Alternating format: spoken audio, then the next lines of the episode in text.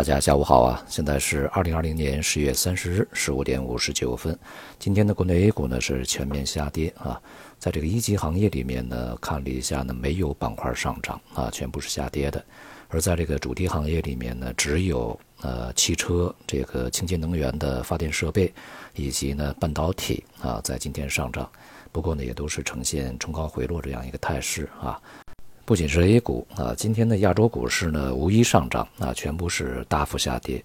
像港股和韩国股市呢，都是下跌幅度超过百分之二，而这个日经指数啊，下跌也是超过百分之一点五啊。那么这个跌幅呢还是不小的。昨天呢，美股出现反弹啊，但是这个反弹并没有持续太长时间。今天这个在啊早盘呢，美股期指就开始录得下跌，到目前为止呢，也是呃标准普尔大概是一点七。而纳斯达克呢，已经跌幅超过百分之二啊！当然，我说的是期指啊。欧洲股市呢，在今天开盘以后呢，也是大幅下跌。也就是说啊，今天的下跌呢，是在全球范围内展开的，而 A 股啊，并没有能够置身事外啊，走出独立行情，也是跟随全部的股市呢一样的进行下跌啊。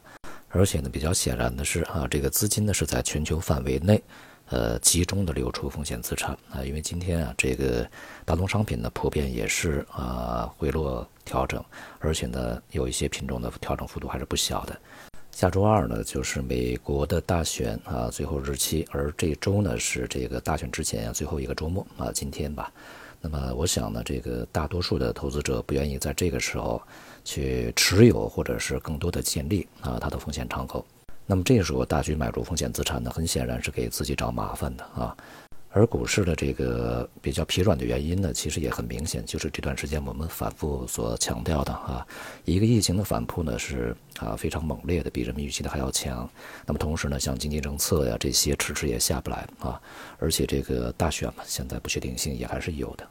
而昨天我们讲过呢，像 A 股啊，它连续几个交易日的反弹上涨呢，它成色是不足的哈。一个呢是在过程中，呃，其实个股是跌多涨少；而另外呢，非常重要的是哈，这个市场所呃说的这种这个周期逻辑啊，在这个过程中其实是一点都没有能够体现出来，反而呢是顺周期啊，这些板块呢是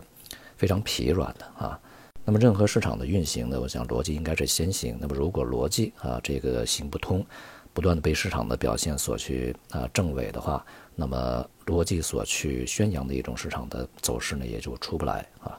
在这种局面之下呢，着急也是没有用的啊。俗话说呢，就是逻辑不通啊。目前这种状况，像今天以及这段时间吧，这个大的金融板块仍然是非常疲软啊。今天这个银行、券商、保险都是下跌，而且尤其是这个券商股啊，在今天整个板块的下跌呢，是超过了百分之三。而前几个交易日呢，这个呃比较猛烈的一些消费白马啊，在今天也是大面积的这个大幅回落，有一些股票呢是直接开盘大幅的跳空低开，并且呢直线跌停啊，这些呢也都显示整个市场的情绪以及操作，呃发生了比较大的一个变化。就十月份的整体走势而言啊，是一个反弹以后的回落行情，呃大盘和中盘的表现都不是特别好啊，创业板还好一些，这个十月份微涨啊。那么这样的一个状态呢，也就使得整个市场的上升动力呢变得更加的虚弱一些。昨天呢，这个“十四五”规划的会议啊闭幕，今天也相继有非常多的这个新闻发布会啊出来。呃，从整个的基调上呢，呃比较明显，第一个呢是对这个“十四五”期间呢经济增长的幅度呢并没有做出特别明确的啊一些这个制定。那么第二个呢是要以科技为中心啊，那么这两个。大的方向呢，也啊可以说是符合我们之前的预期的啊。那么接下来发改委呢会制定一些量化的指标，呃，我们看它的量化怎么来定，应该呢不会是一个特别激进的啊，以这个经济增速啊为导向的一个量化结果。对于这个整个经济的目标啊，其实可以从另外一个方向来揣测，就是两千三五年吧，二零三五年要实现呢我们这个。国民收入啊，跨入中等这个发达国家的水平啊。如果从呃亚洲找一个对标的话，应该是韩国这样的水平啊。大的基调呢，仍然是讲究啊这个经济的质量，大干快上啊这样的一个色彩呢是越来越淡的。